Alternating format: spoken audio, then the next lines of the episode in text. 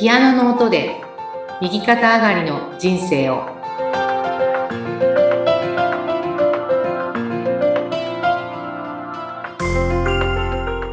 皆様こんにちは東ひかりですこんにちは、インタビュアーの山口智子です。えひかりさん、ここまで結構連続で男性のお客様が井田紀信さんのコンサート、ピアノのコンサートに、えー興味を持っていて、また変化された方もいるというお話でしたよね。で、その井田紀信さんのコンサート、結構はい全国各地で行われているということなので、少し最初そのお話、お願いします。はい、えー、井崎慎さんのコンサートは、えー東京京都仙台盛岡大体この4カ所ぐらいが最近は多くて、うん。あの、まあ、東京はね、毎月2回から3回、うん。必ず開催されていまして、えーまあ、三鷹、渋谷、新宿、府中、いろんなね、場所であるんですけれども、2時間で、えー7000円ぐらいで、まあ、自由席でね、うん。えーお楽しみというか、ご参加いただけるっていうふうになっておりまして、で、えー京都は、えー京都コンサートホールというところが多いんですけど、えーパイプオルガンがあるんですね。へー。すごく大きなパイプオルガンがあります。うん、で、えーまあ、こちらは S 席と A 席があって、8000円と7000円で、まあ、2時間ですね。で、仙台盛岡はうん、ずっとその NPO コーマの、コーマ恵子さんという方が、このコンサートを主催なさっているんですが、はい。まあ、震災があってから、ずっともう10年以上ですね、うん。えー通い続けておられて、で、まあ私もね、えー行ってるんですけれども、うん。やっぱり心の復興をなくして、まあ、本当のね、復興っていうのがないっていうことで、うん。もう仙台も、えー私もね、だいぶい、あの、毎月のように行ってますから、あの、建物はもちろん全部ね、綺麗に建っていますし、ただ、やっぱり人の心、あの、ね、身内の方が亡くなった方もたくさんいらっしゃるでしょうし、やっぱりそれがね、ちゃんと、まあ、言え、言えてないというか、やはり、そういうことをすごく感じておられまして、うん。で、仙台は毎月コンサートをね、開催されています。へえ。いや、なので、ぜひね、あのーこう、全国、北から南まで長い、はい長い日本列島ですが、結構いろんな要所要所でさ、うんやっているので、そうです、そうです。ぜひお近くの県でね、はい開催されているのをチェックいただきたいと思います。はい、そう。番組の、はい、概要欄に、ひかりさんの LINE 公式アカウントを、こちらリンクを貼ってありますので、はいぜひこちら登録していただくと、こういったコンサート情報いろいろと、えー紹介がありますので、ご覧になってみてください。はい。ですね。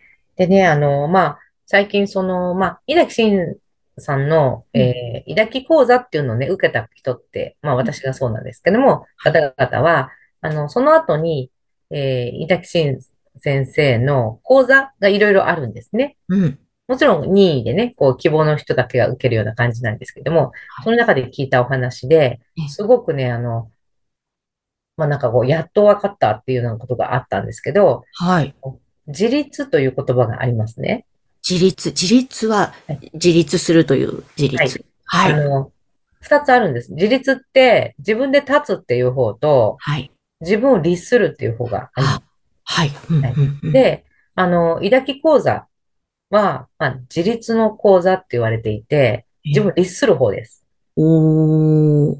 一番初めは、あの、井崎慎先生が始められたとき、まあ、コーマさんがね、コーマ恵子さんが、ぜひ、あの、井崎講座をやってくださいっていうことで始められたんですけども、うん自主健康講座っていう名前だったんですね。自主健康講座？はい。自分で自分のことがわかるっていうのが、やっぱり一番健康ですよね。うん。例えば、まあ、今水を飲むのが、自分にとってこう必要なのかどうか、うん。うん。何を食べたら自分はいいのか、で、誰とね、生きていくのがいいのか、そういうのが自分で分かれば、健もちろん健康ですよね。もう本当にこう、人間関係でね、人って胃が壊れちゃったりとかするわけだから、で、誰とどういうふうに付き合っていったらいいかが分かんないから、そうやってんね、なっちゃうわけですね。はい。うんなので、一番初めはね、その、自分でまあ自分のことが分かる、その自主健康講座っていう名前でなさっていて、まあ、途中からね、井崎講座っていう名前になさったんですけれども、はい。で、あの、その中で、えー、まあ、その講座を受けた方は、まあ、応用コースっていうね、あの、講座、いろんな講座を受け受けられるんですけども、うん。中で最近その自立についてうん。お伺いしたときに、えっと、自分を律する方を、で、まあ、自主健康講座が、まあ、えー自立の講座っていうふうにね、言われるようになっているんですけども、あ自立ってわかります？山口さん。ええなんだろう？自分を律する、自分で生きていく。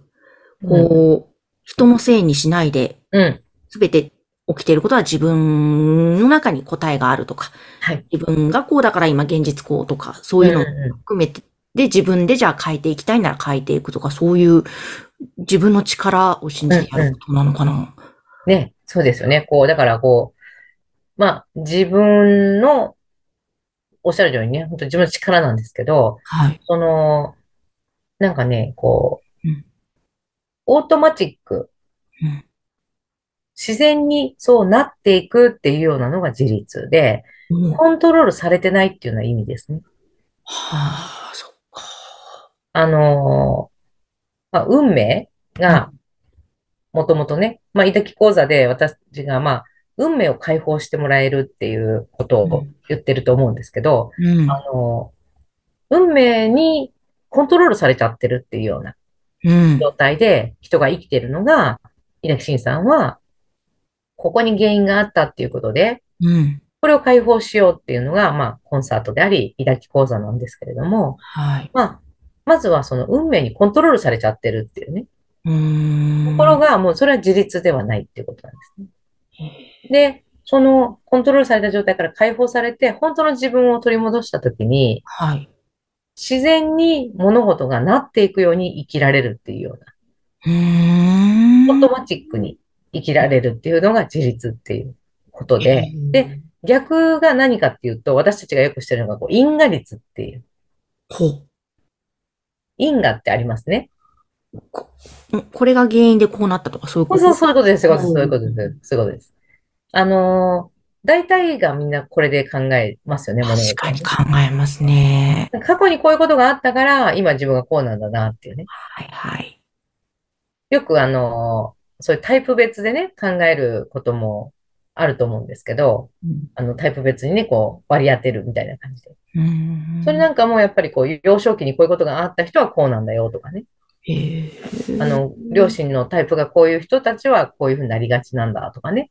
こう、うん。やっぱり過去の何か、占いなんかも、あの、統計学のものは全部そうですよね。過去の何かがあって、えー原因があって今の結果があるっていうね。うん。これにはまあ未来がないんですよね。因果っていうのは。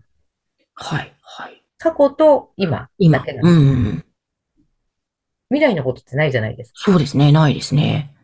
で、そん。の未来のことを、えー自分でそのオートマチックにうんなっていくっていうのが、まあ自立して生きるっていう意味なんですね。へえ。え、例えば、オートマチックってことは、うん。まあ、よく言われる、一年後、こういう現実を手に入れるとか、もしくはこういう目標を立てたはい。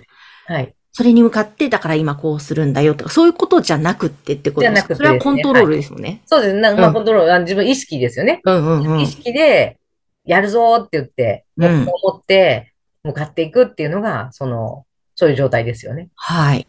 それはまあ、どっちかってこう、意識の話なんですけど、うん。あのー自立っていうのは、本当にこう、そういうふうにまあ、うん、意識すせずにうん。とも、こう、自分のあるがままですね、資質を活かしていたら、気がついたらそういうふうになってたっていうようなうん。状態が自立ということですね。へえ。例えばまあ私の場合だと、ね、母のことがあって、自分で介護の仕事を始めたんだけれども、うん。それはもう本当にこう、やらざるを得ないからやったっていうところ。うそれん。が自分の気持ちですね。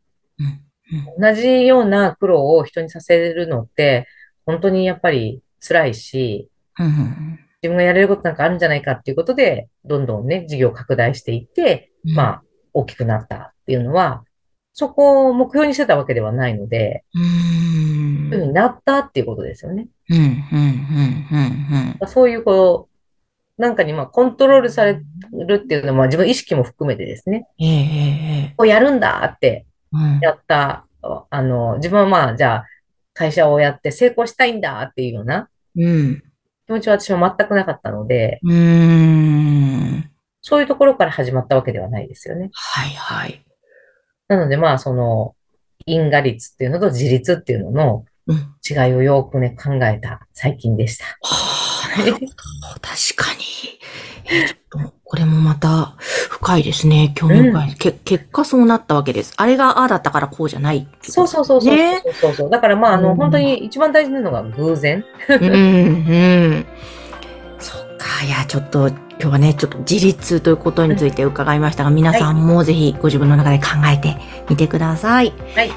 えーそして最初にもお伝えしましたが、ぜひ、ひかりさんの LINE 公式アカウントご登録ください。番組の概要欄にリンクを掲載しています。ひかりさん、今日もありがとうございました。ありがとうございました。